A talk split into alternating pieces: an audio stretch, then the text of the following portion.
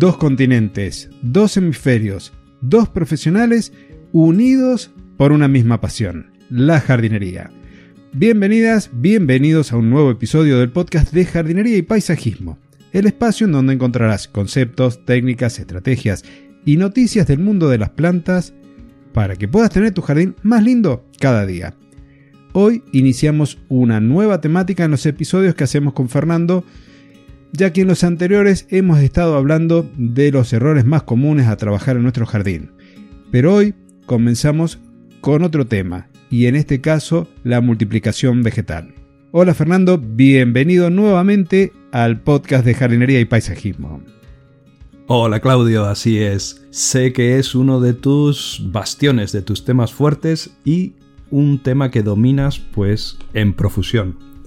La verdad que sí, la verdad que hoy vamos a hablar sobre la multiplicación en el mundo vegetal, que bueno, se dice rápido, ¿no? Pero imagínate menudo mundo tan enorme y con tantas posibilidades. Mira, a lo largo de millones de años las plantas han desarrollado diversas estrategias reproductivas con el fin de, bueno, básicamente de sobrevivir y de colonizar nuevos territorios. Mira, en esto las plantas se parecen a los humanos, ¿no? Siempre empeñados en colonizar. Pero con este fin lo que han hecho ha sido adaptarse a una amplia variedad de hábitats, por ejemplo como desiertos, imagínate tú, plantas adaptándose a desiertos o incluso a altas latitudes. ¿Y sabes lo que ocurre en las altas latitudes? Pues que el viento daña el follaje y ahuyenta a los insectos polinizadores, o sea que más difícil no pueden tenerlo para reproducirse. O incluso se han adaptado las plantas al medio acuático, en el que, como te puedes imaginar, han tenido que adoptar, bueno, las más diversas formas de vida.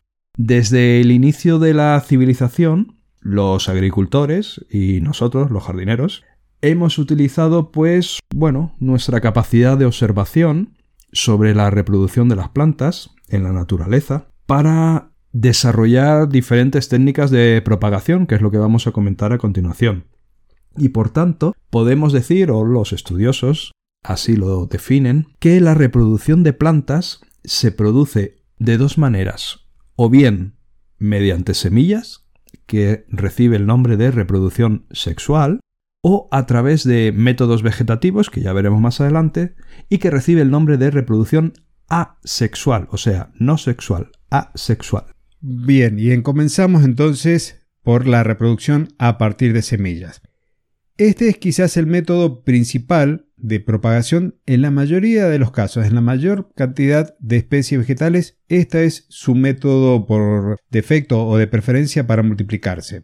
Y aquí el material genético que procede tanto de la parte masculina del progenitor masculino o macho, como el de la hembra, se van a combinar para después dar un nuevo individuo, una semilla en este caso, que va a tener características de una y de la otra planta. ¿Y por qué hablo de una y de otra planta? Porque en la mayoría de las situaciones las flores pueden ser autofecundadas, es decir, el polen, que es la parte masculina de la, de la, planta, se combina en la fecundación con el óvulo de la misma planta. Entonces, eso daría una nueva semilla que daría origen después en un futuro a una nueva planta. Pero en muchos de los casos se combinan material genético de una flor de una planta vecina de la misma especie con la que tenemos en este momento en estudio.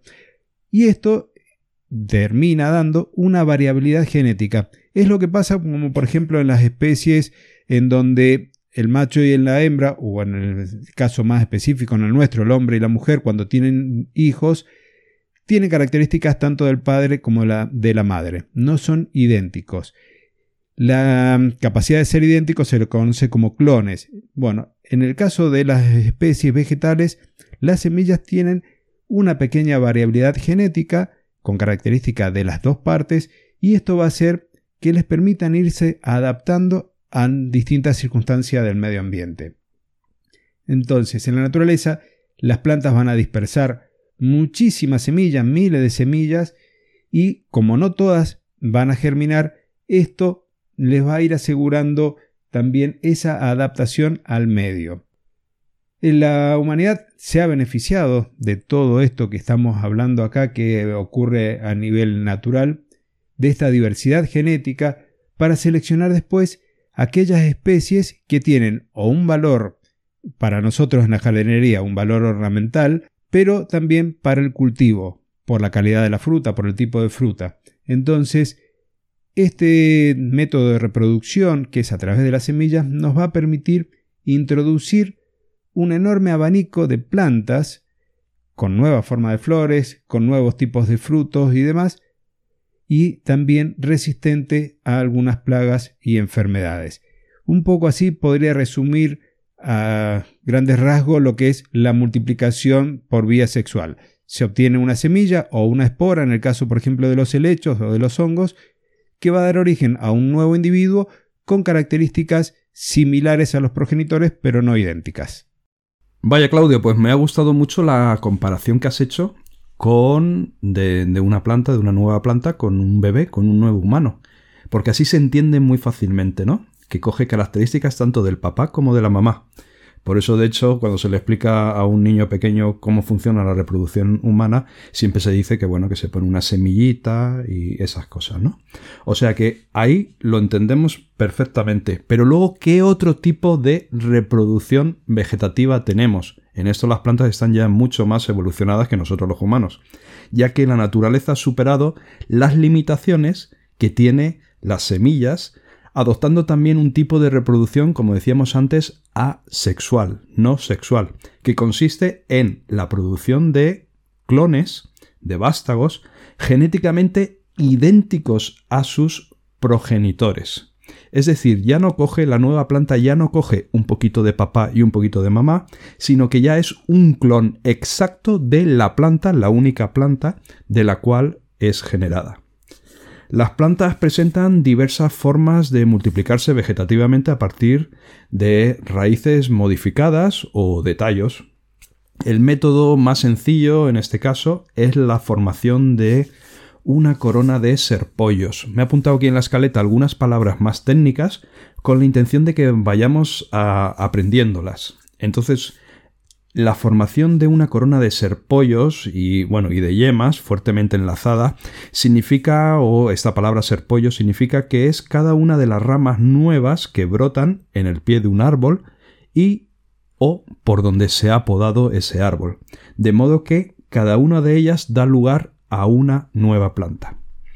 Algunas plantas pueden regenerar brotes o raíces a partir de crecimiento también me apuntado aquí crecimiento tisular. ¿Qué es el crecimiento tisular? Bueno, el crecimiento tisular simplemente es el crecimiento o el proceso, mejor dicho, mediante el cual un tejido aumenta su tamaño, con el fin de producir nuevas plantas también. Por ejemplo, en este caso serían los estolones, que son conexiones horizontales entre diferentes plantas. Diferentes plantas se conectan entre sí mediante una conexión horizontal, vamos a llamarlo una raíz horizontal o una rama horizontal, que recibe el nombre de estolón. Y también tenemos los acodos, que el acodo es un método más artificial de propagación vegetal que consiste en hacer posible que aparezcan raíces, ya sea pues aplicando calor o aplicando humedad o gracias a, una tierra preparada o haciendo incisiones o ligaduras en las ramas acodadas para formar nuevos individuos.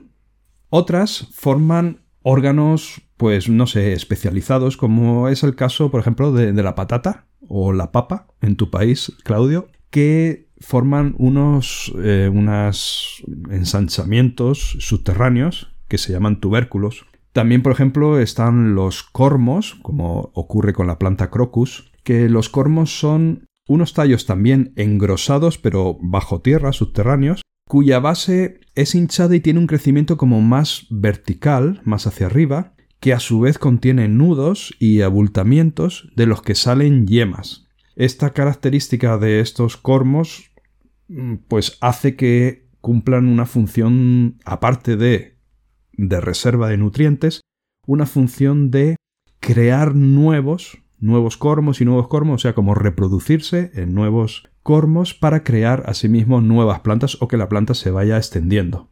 Y también, por ejemplo, tenemos lo que podemos llamar eh, pseudobulbos, falsos bulbos, como ocurre, por ejemplo, con algunas orquídeas que también tienen una misión como de almacenar alimento. Todo esto que hemos estado comentando permite a una planta sobrevivir en condiciones más desfavorables y lo que hacen es acumular energía para la reproducción cuando se den las condiciones favorables. La reproducción vegetativa, por tanto, permite, bueno, a algunas plantas colonizar un área con mayor rapidez que mediante semillas, que sería mucho más lento. Aunque algo que sabrá cualquier jardinero que haya practicado con grama, por ejemplo, es esa rapidez de invadir un terreno, ¿no?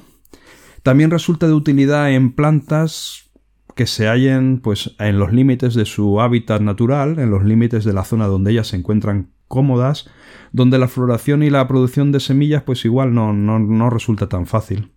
Las zarzamoras, por poner otro ejemplo, pues raramente florecen, por ejemplo, en terrenos boscosos que están como aislados, pero sin embargo se dispersan con una gran rapidez mediante acodo. Al no florecer no producen semillas, por eso tienen problemas, pero sin embargo con el acodo sí que consiguen una gran dispersión. Los jardineros, nosotros, hemos adaptado la reproducción vegetativa o, esta creación de clones de forma natural para obtener plantas, como decíamos, idénticas a sus progenitores. Los métodos como la división, en el caso de las herbáceas, resultan incluso mucho más fiables que la plantación de semillas. Es mucho más fiable dividir una herbácea para conseguir nuevas plantas que llegar a ese objetivo mediante semillas. Y los medios artificiales de multiplicación como los esquejes o como el acodo aéreo también se han desarrollado gracias a la capacidad regenerativa de muchas plantas. Sin embargo, la propagación mediante este sistema asexual implica ciertos riesgos. Las plantas genéticamente idénticas tienen por tanto pues digamos, los mismos puntos flacos, los mismos problemas frente a enfermedades que sus progenitores, ya que hemos hecho una copia exacta. Un ejemplo claro de esto, por ejemplo, fue lo que ocurrió con los olmos ingleses, que tuvieron, bueno, una enfermedad y esta población pues fue destruida en los años 70, 60 y 70 por, por la enfermedad del, del olmo holandés, ¿no? Pues estos árboles Normalmente, como se reproducen mediante vástagos de raíz y no de semilla, se, se, encontraban representados únicamente por unos pocos clones genéticamente distintos. Si los olmos se hubieran reproducido mediante semillas, entonces se hubiera conseguido una gran variación genética y esas variaciones, al cabo del tiempo, genéticamente hubiesen conseguido que el árbol, el olmo, fuese mucho más resistente a la enfermedad porque en las pequeñas mutaciones o en la pequeña evolución del árbol hubiese ido haciéndose más resistente. Al conseguirlo solo mediante vástagos de raíz, al clonar siempre el mismo árbol no hubo una evolución y por tanto no se consiguió superar esta enfermedad. Y esto nos lleva a aprender de la naturaleza. La mayoría de las plantas tiene esa capacidad de multiplicarse sexualmente y también por vía asexual, lo que evita que esta multiplicación sexual los desastres como estabas comentando vos Fernando que ocurrió con los olmos ingleses. Y esto beneficia el hecho de que se puedan multiplicar por vías sexuales y asexuales las plantas, beneficia a nosotros, a los jardineros, porque podemos elegir el método de propagación más adecuado de acuerdo a las necesidades que tengamos y de acuerdo a la capacidad que tiene la planta de reproducirse, porque hay algunas en donde multiplicarla a través de semilla es mucho más complicado que de esquejes, en otros casos es al revés. Entonces, conocer la familia de la planta también puede resultarnos muy útil porque con frecuencia las plantas de la misma familia se reproducen de forma similar. Entonces, por ejemplo, la mayoría de las plantas que pertenecen a la familia Gesneriacea, que es el de las violetas africanas, como la columnea, la ramonda y el streptocarpus, se generan a partir de tejido foliar. Las labiadas, que es la familia de la menta, también de la salvia, del romero, del lamium, estas se enraizan y enraizan muy fácilmente a partir de esquejes de tallos. Ya lo hacen de forma natural en el ambiente, entonces eso nos permite a nosotros, aprendiendo de la naturaleza, a multiplicar una u otra en función de qué le resulta más natural a la planta en el campo o en la naturaleza. Entonces, esto es uno de los factores que también va a limitar en cierta forma la distribución de la planta y la capacidad con la que tienen para reproducirse va a ir cambiando a medida que nos vamos alejando de su zona de origen. Lo que estaba comentando recién Fernando con respecto a la zarzamora, a medida que el lugar no es el óptimo, el ideal con todas las letras para la planta, empiezan quizás a primar otro de los mecanismos de reproducción de la especie vegetal. Así que, como jardineros, la observación de la naturaleza es fundamental para poder ir aprendiendo a multiplicar las plantas que tenemos en nuestros jardines. Bueno, este episodio se titula Introducción a la multiplicación de las plantas, o sea, estamos como en una presala antes de introducirnos en este apasionante mundo, que eso ocurrirá en los siguientes episodios. Y entonces quizás ahora es un buen momento para preguntarnos, bueno, pero ¿cómo era en el pasado, no? ¿Cómo era la propagación en el pasado? Pues bueno, el cultivo y la propagación de las plantas se inició cuando, bueno, las primitivas tribus humanas abandonaron su medio de vida nómada, ese tan famoso medio de vida nómada, que supuso un gran cambio, nómada y cazador, por supuesto, y empezaron a habitar en comunidades asentadas. Dijeron esto de ir todo el día moviéndonos de un lado para otro tiene poco futuro. Aquí lo mejor es centrarnos en una zona y empezar a organizarnos. Este cambio se produjo, bueno, básicamente en el Neolítico, y fue justo después de la última glaciación, y marcó el inicio de lo que podemos llamar la civilización moderna. Sin embargo, parece ser que la causa principal de esta evolución agrícola fue un accidente genético que condujo al desarrollo del trigo. El trigo se considera un milagro biológico que tuvo lugar hacia el año 8000 a.C en Oriente Medio y que constituirá el gran impulsor de la llegada de la agricultura. Las civilizaciones antiguas de todo el mundo desarrollaron un amplio abanico de cultivos, como el de los cereales, a partir de semillas, después de observar cómo las plantas dispersaban semillas de forma natural para la obtención de plántulas. O sea que fijaros que la observación siempre ha sido muy importante cuando hablamos de multiplicación de plantas. Los antiguos vieron que el viento o otros fenómenos diseminaban las semillas y pensaron ¿y por qué no las puedo diseminar yo con la mano? Las recolecto, las disemino y así ya empiezo la agricultura. En tiempos de la Grecia y de la Roma antiguas, escritores como el gran poeta Virgilio ya hablaban con cierto detalle de métodos comunes de propagación.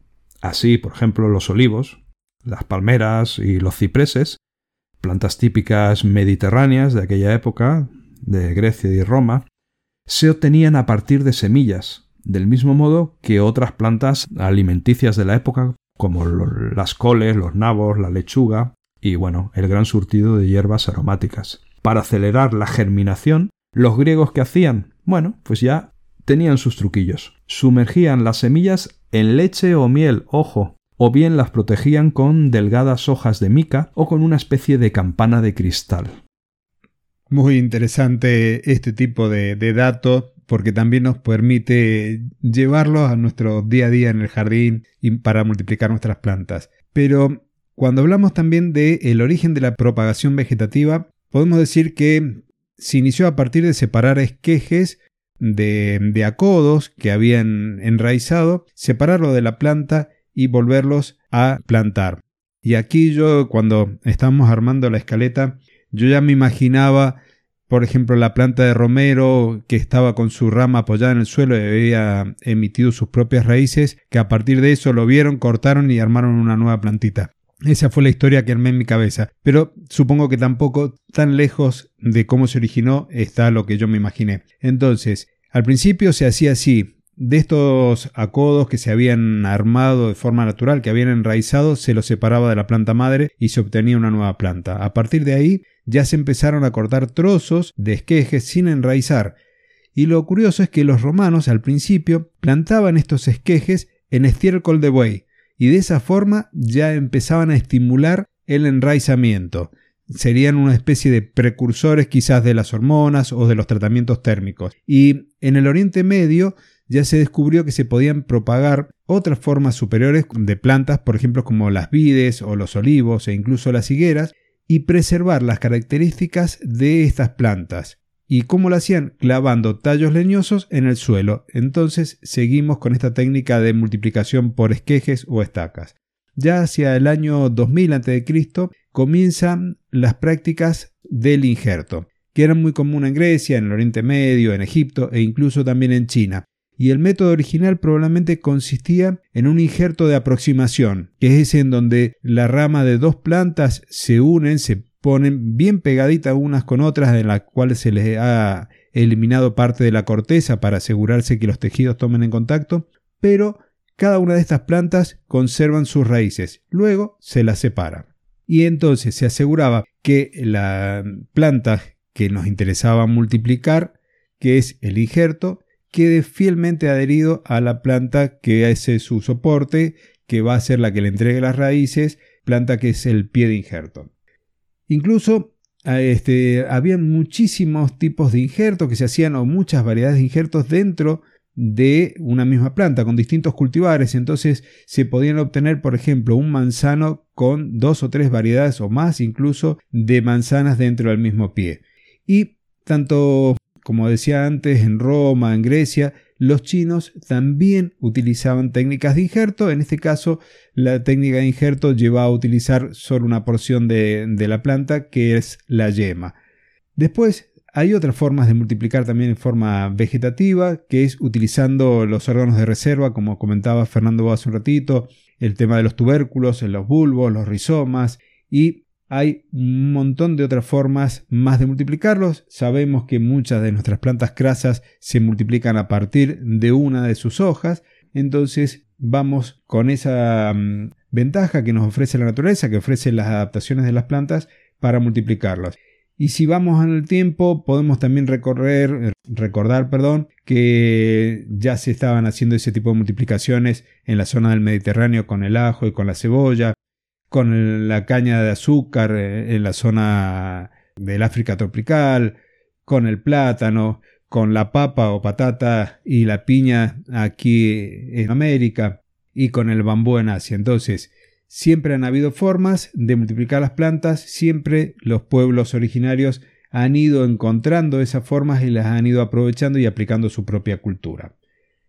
Hay mucho para hacer, mucho para aprender y por último quería comentar que este, a finales del siglo I después de Cristo las prácticas ya de propagación de las plantas estaban bastante bien establecidas y a partir de ahí de esas primeras técnicas de propagación son las que se empezaron a desarrollar y a mejorar de forma continuada hasta nuestros días. La verdad que es increíble ¿eh? la capacidad que tenemos los humanos o que hemos tenido los humanos de ir evolucionando, ir mejorando, ir observando y descubriendo. Y yo me quedaría en este episodio con la palabra observar. Observar. Es que para mí jardinería es igual a observar, es sinónimo. Todo se puede aprender en jardinería observando. Pero bueno, si ya aprendemos lo que otros observaron antes, pues ya avanzamos unos cuantos miles de años, ¿verdad? Como ocurrió ya en la época victoriana, ya un poquito más para adelante en la historia, estamos hablando de los siglos XVIII y XIX, y en esta época fueron descubiertas miles de especies vegetales que hasta entonces eran desconocidas. ¿Y gracias a qué? Pues gracias a, bueno, en aquella época hoy lo llamaríamos globalización, ¿no? Gracias a los contactos entre Europa y Japón, fundamentalmente, bueno, China también, eh, las Indias Orientales, Australia, África, América, bueno, en fin, que llegaron semillas, bulbos e incluso plantas nuevas de todas partes. Se intercambiaban entre las diferentes zonas del mundo y el entusiasmo por desarrollar y multiplicar esas nuevas especies, pues bueno, eh, se vino arriba, unido al apoyo financiero de los recolectores, y esto sirvió de inspiración para la creación de los primeros invernaderos. Los ingleses de la época victoriana tenían mucha inventiva en cuanto a la construcción y en cuanto al diseño de invernaderos. Se convirtieron en unos verdaderos expertos.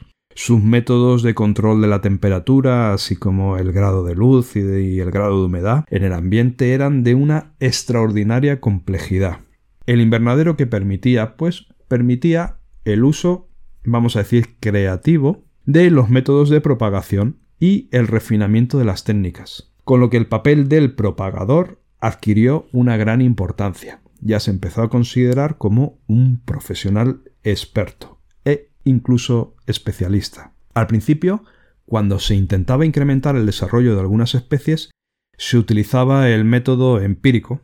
Los propagadores presumían de sus nuevos conocimientos, con frecuencia guardados en secreto celosamente, que nadie los descubriera, para así asegurar su reputación y sus futuros empleos, que nadie les quitara el trabajo, ¿no? Pero probablemente este fue el origen del misterio que rodea aún hoy los métodos de propagación de las plantas. Los utensilios disponibles en aquella época victoriana, pues bueno, imaginaros que eran pues casi primitivos si los comparásemos con los avances modernos que tenemos hoy en día. Pero sin embargo, sus ideas, los conceptos, todavía forman la base de la mayoría de las técnicas actuales. O sea, en la época actual lo único que hemos hecho ha sido mejorar con, avances, con herramientas, con conocimientos más avanzados, mejorar lo que en un inicio eh, se observó y se aprendió, pero que sigue siendo importantísimo a día de hoy. En aquella época se utilizaban cajoneras frías y camas calientes para controlar la temperatura y la humedad. Las cajoneras frías, que eran colocadas para captar la mayor cantidad de calor posible del sol, especialmente en invierno, se llenaban de semillas o de esquejes de raíz o incluso de esquejes de tallo.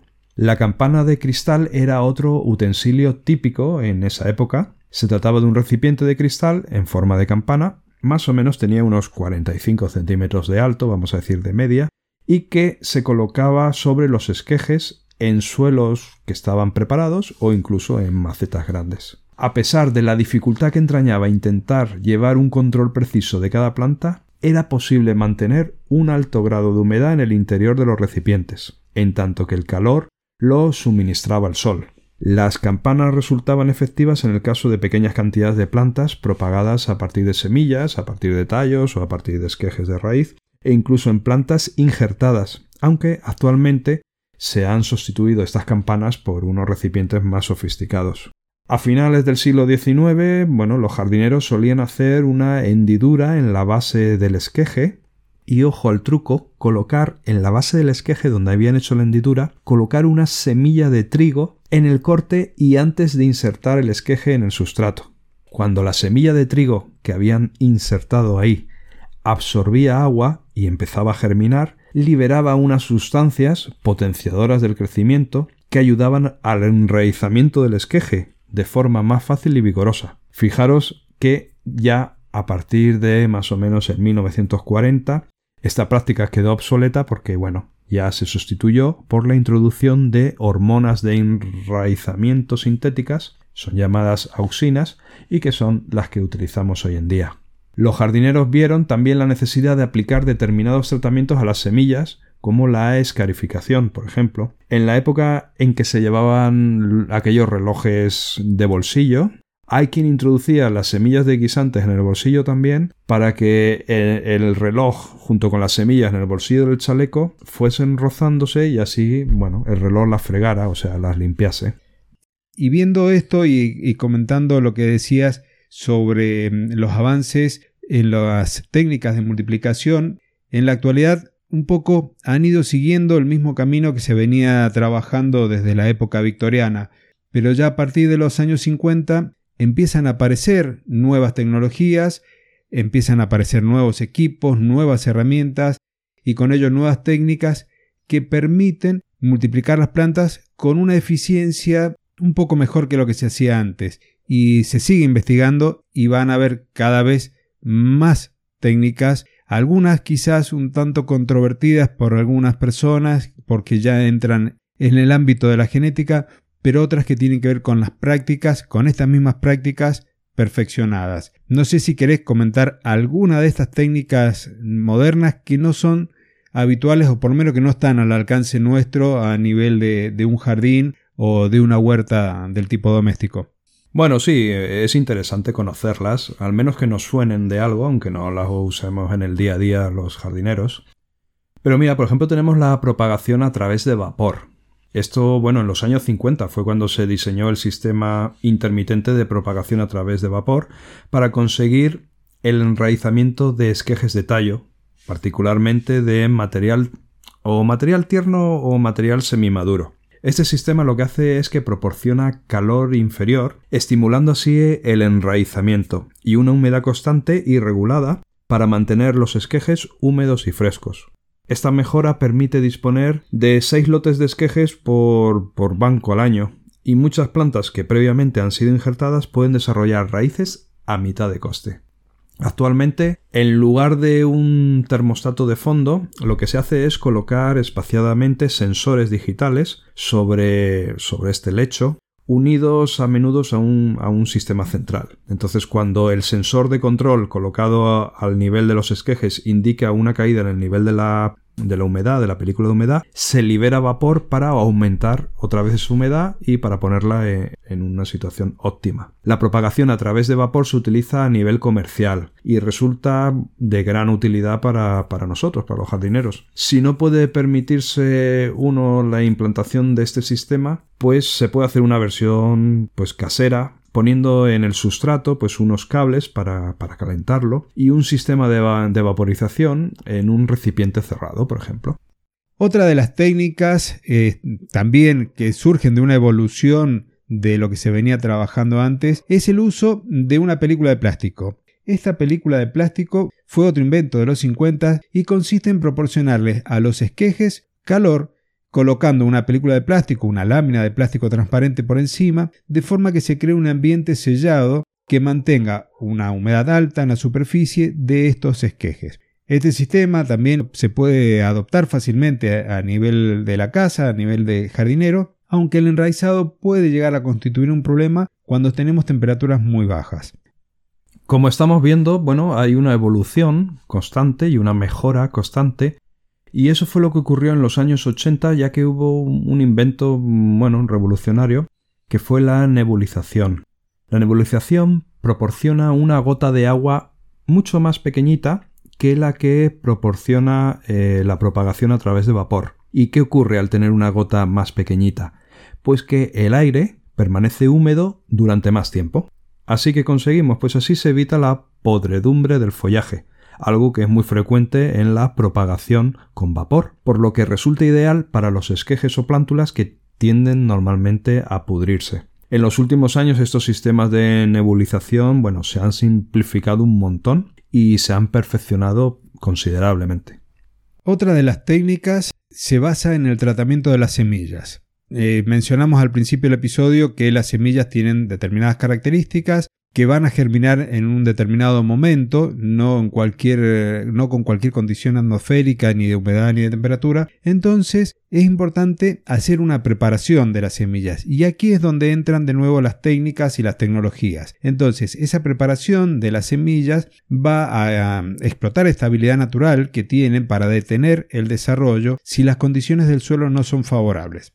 Entonces, para lograr una homogeneidad en la germinación, cuando estamos haciendo una siembra, las semillas van a recibir tratamientos y una, por ejemplo, es en donde se les da las condiciones para que empiecen a germinar con una determinada cantidad de agua muy controlada y cuando ya están a punto de germinar, se las vuelve a secar. Entonces, de esta forma, se les puede llegar a trabajar para que germinen un poco más adelante. ¿Qué es lo que se le va a hacer? Y pueden ser y en algunos casos empaquetadas en gel para luego que germinen en el momento que nosotros deseamos.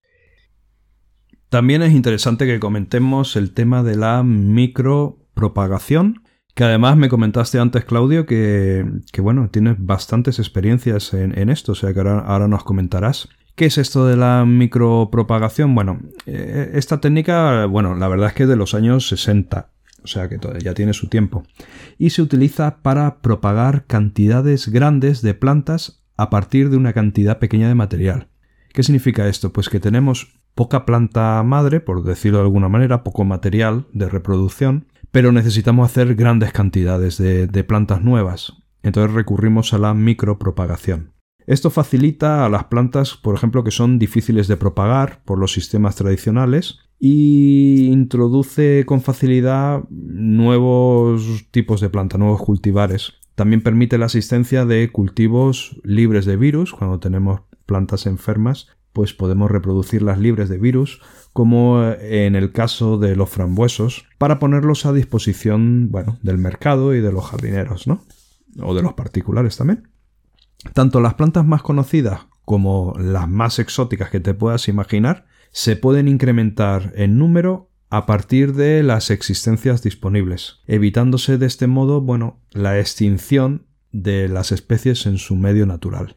Normalmente la micropropagación de la que estamos hablando implica el desarrollo en un laboratorio especializado de mm, bueno, un desarrollo de fragmentos de tejido de la planta eh, in vitro, Ello es posible gracias a la habilidad de la mayoría de las plantas para regenerarse a partir de una simple célula. Con frecuencia se utiliza el tejido apical de brotes, se llama meristema, pero los ápices de raíz, callos que se forman sobre las heridas, las anteras, las llamas florales, las hojas, las semillas o los frutos, pueden también proporcionar un tejido adecuado en muchos casos para esta micropropagación. La temperatura y los niveles de luz, los nutrientes, las hormonas se regulan en cámaras de crecimiento especialmente adaptadas y las plantas resultantes se desarrollan en condiciones de invernadero. Los virus y las enfermedades sistémicas raramente alcanzan a las yemas en desarrollo.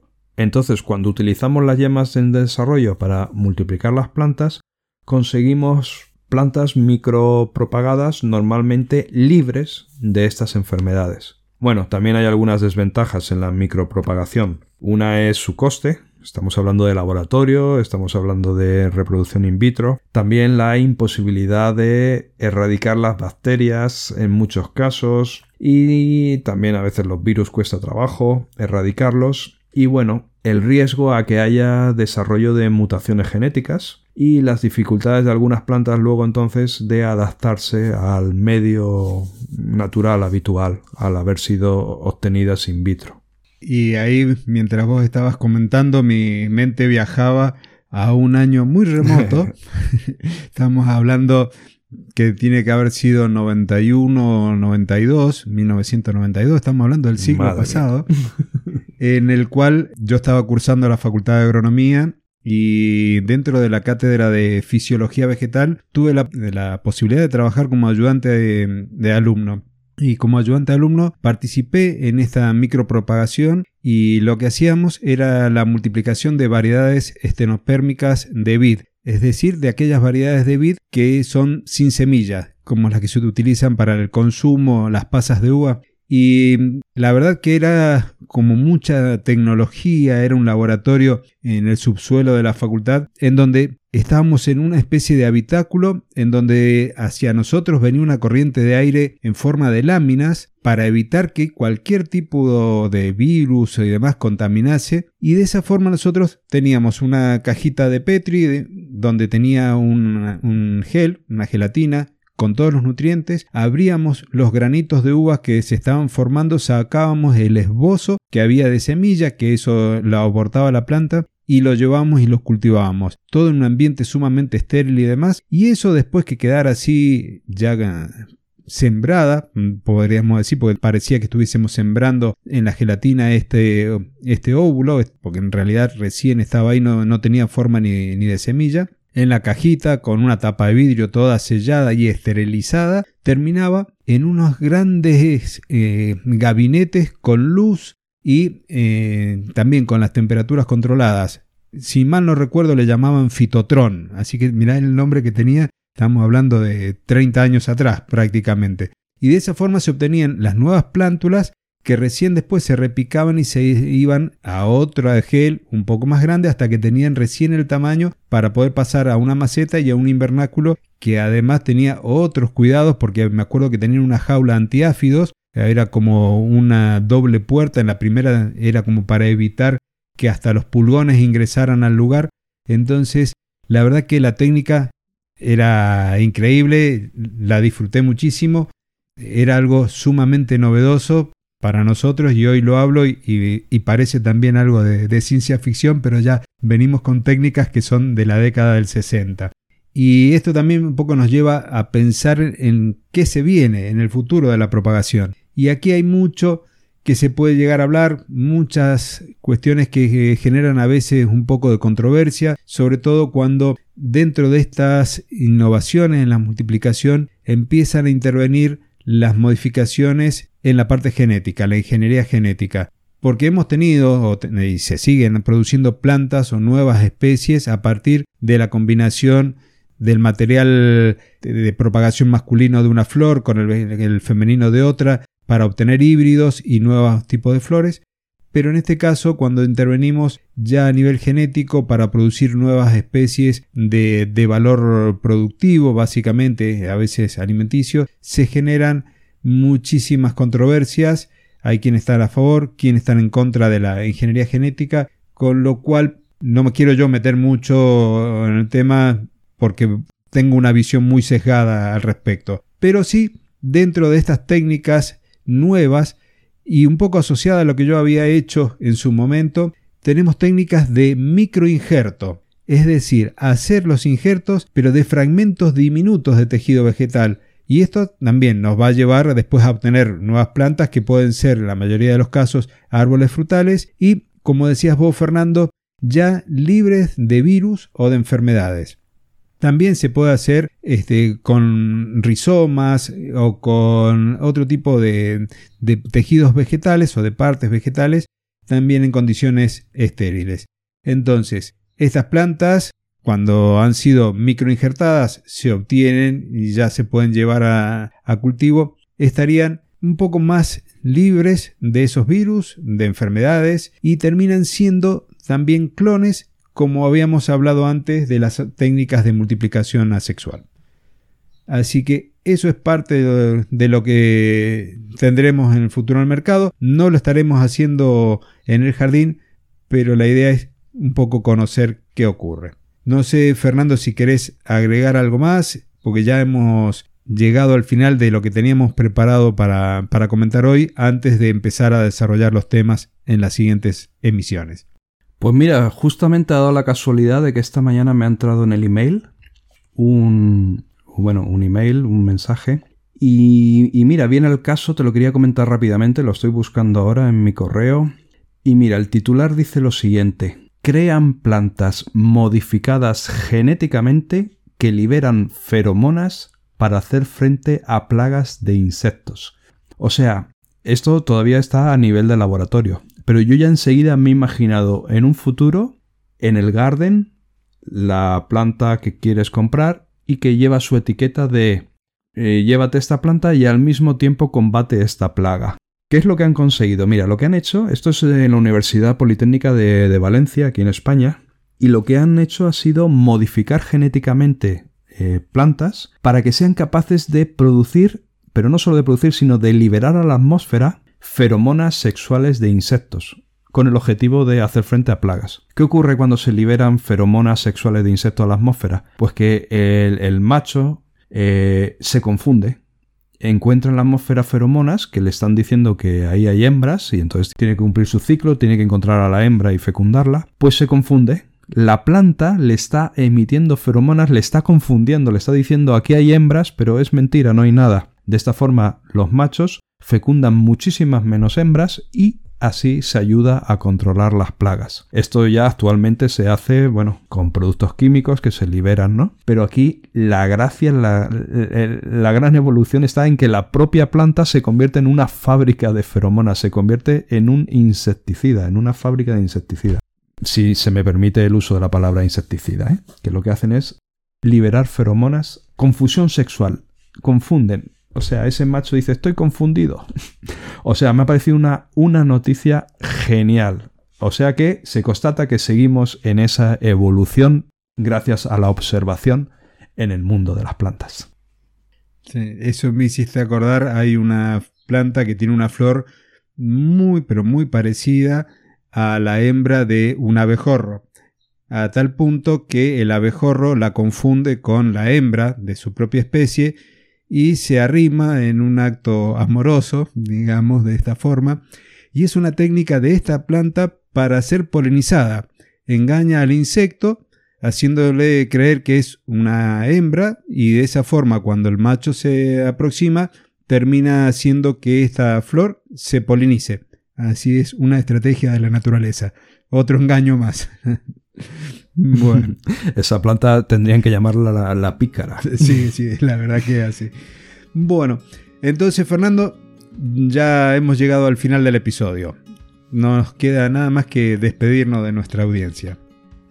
Venga, pues más adelante en los siguientes episodios ya iremos profundizando un poquito más, dando un poquito más detalle, porque esto era solo una introducción, que de todas maneras eh, ya, hemos, ya hemos avanzado muchísimo. Y no me queda nada más que, como siempre, pues enviaros un caluroso saludo desde aquí, desde España, un abrazote para todos y bueno, ya sabéis, ya que tenemos jardín, ya que lo cuidamos, ya que nos preocupamos por aprender, como por ejemplo ahora, cosas nuevas, para entender más nuestro jardín, pues entonces es obligatorio disfrutarlo lo máximo posible. Ese siempre es mi mensaje para terminar los episodios.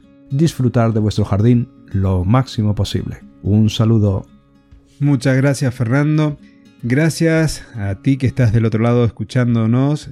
Compartir esta información contigo siempre es un placer. Y como siempre, te agradecemos que si te puedes tomar ese segundito para dejarnos un comentario, una valoración positiva en alguno de los canales por los cuales podrías llegar a estarnos escuchando e incluso también a través de nuestros propios canales en YouTube. El de Fernando es el de Personal Garden Shopper, el mío es con mi nombre Claudio Dorato y también en nuestras propias web personales, personalgardenshopper.es y claudiodorato.com. Así que muchísimas gracias por haber llegado hasta aquí, por habernos escuchado hasta este momento.